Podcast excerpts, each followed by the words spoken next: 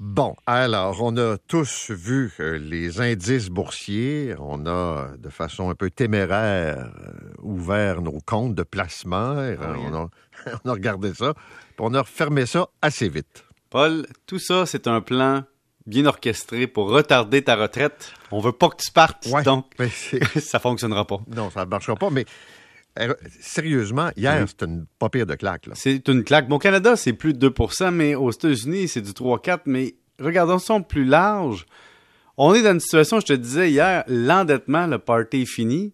Puis la bourse, ben, la tempête continue. Et hier, ce qu'on dit simplement, c'est que l'inflation à 8,6% sur un an aux États-Unis, c'est l'indicateur que les marchés attendaient pour avoir mal, pour dire est-ce que la Fed va ramener le taux directeur à une hausse à 0,75% prochainement, ou ça va être de hausse de 0,5 ou peu importe, ça dit clairement que la Fed n'aura pas le choix d'intervenir et continuer d'augmenter les taux. Et ce qui se passe en bourse, c'est que normalement, on anticipe ce qui s'en vient. Donc, on, on avait déjà, disons, réduit la valeur boursière en fonction de l'anticipation. Mais là, l'inflation est tellement élevée que ça amène les investisseurs à dire ça va être pire, les gens vont quitter la bourse parce qu'ils vont avoir peur. Puis plus les gens quittent, plus l'indice boursier baisse. Plus les indices baissent, plus les gens quittent. Puis c'est comme la saucisse à la grade, hein? on, on se demande où est le plancher. Et pour ceux qui ont vécu le passé, on se dit bon, encore une fois, mouvement de panique boursière, on se met à vendre, puis ça continue. Mais il faut comprendre qu'en bourse, il y a plusieurs types d'investisseurs.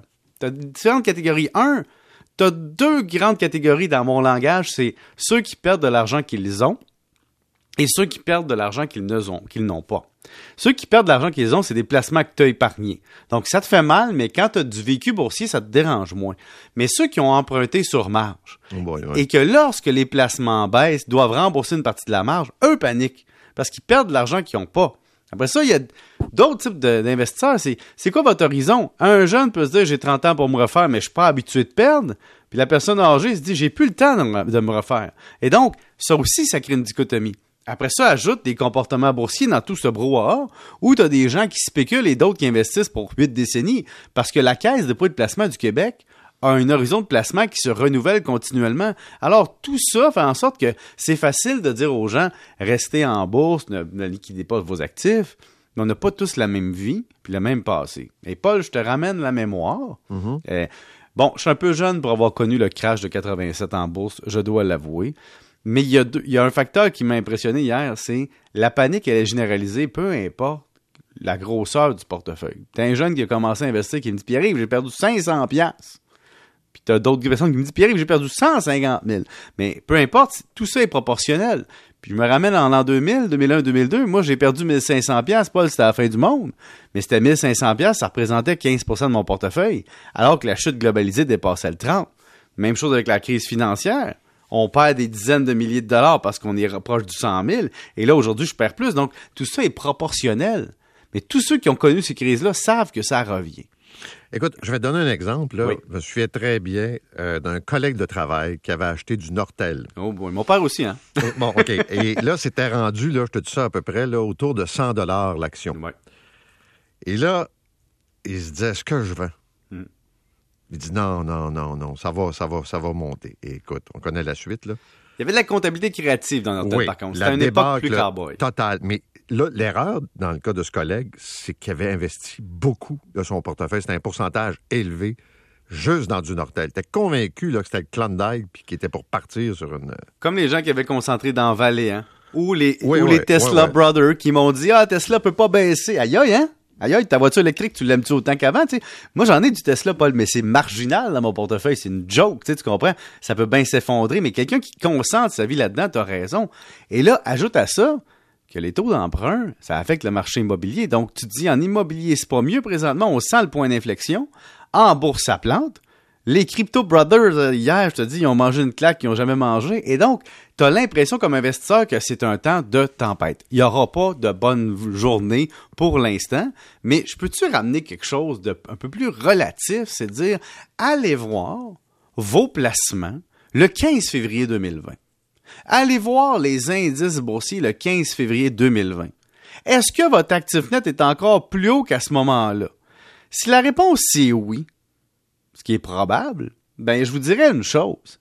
C'est que vous avez eu le biais d'ancrage de vous associer à une hausse soudaine et à vous y habituer. Les gens qui ont flippé des immeubles rapidement avec des baisses de taux d'intérêt sont habitués de voir les immeubles monter de valeur rapidement. Ça devient leur réalité. Ceux qui ont fait de l'argent en bourse sur un an parce qu'ils n'avaient jamais vraiment investi avant ont l'impression que l'argent se fait facilement. Ceux qui ont fait fortune avec les cryptos pendant quelques années, puis bravo, là.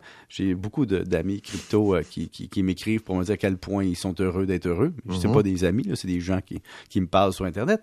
Bravo. Mais tu sais, le party est fini pour tout le monde. Donc, même les cryptos, si tu as perdu 50% depuis un moment, arrête d'avoir le billet d'ancrage court terme que tout augmente rapidement.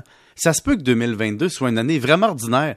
Guerre en Ukraine, retour de pandémie, hausse de taux directeur, hausse d'inflation. Tu sais, il n'y a rien de beau. Alors, tu prends 2022, tu mets en termes comptables ce qu'on appelle un write-off. Tu te dis, ça sera pas une bonne année.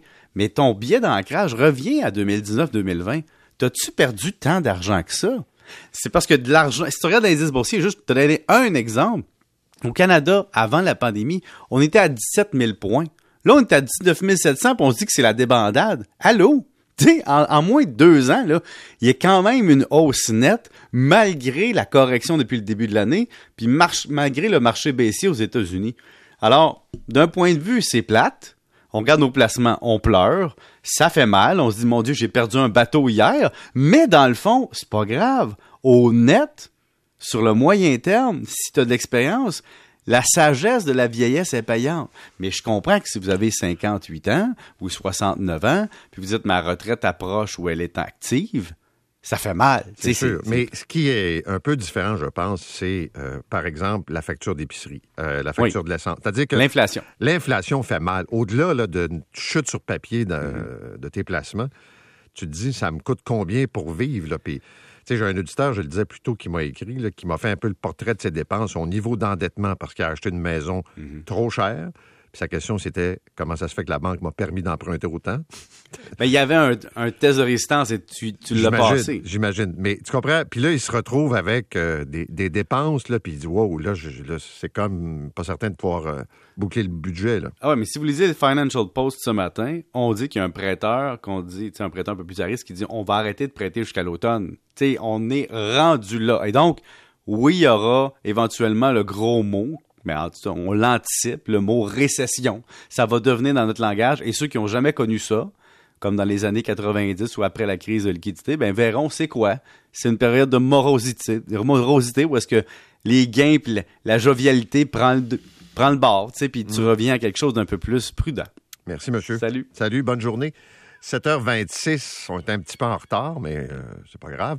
On va aller voir ce qui se passe du côté de Terrebonne.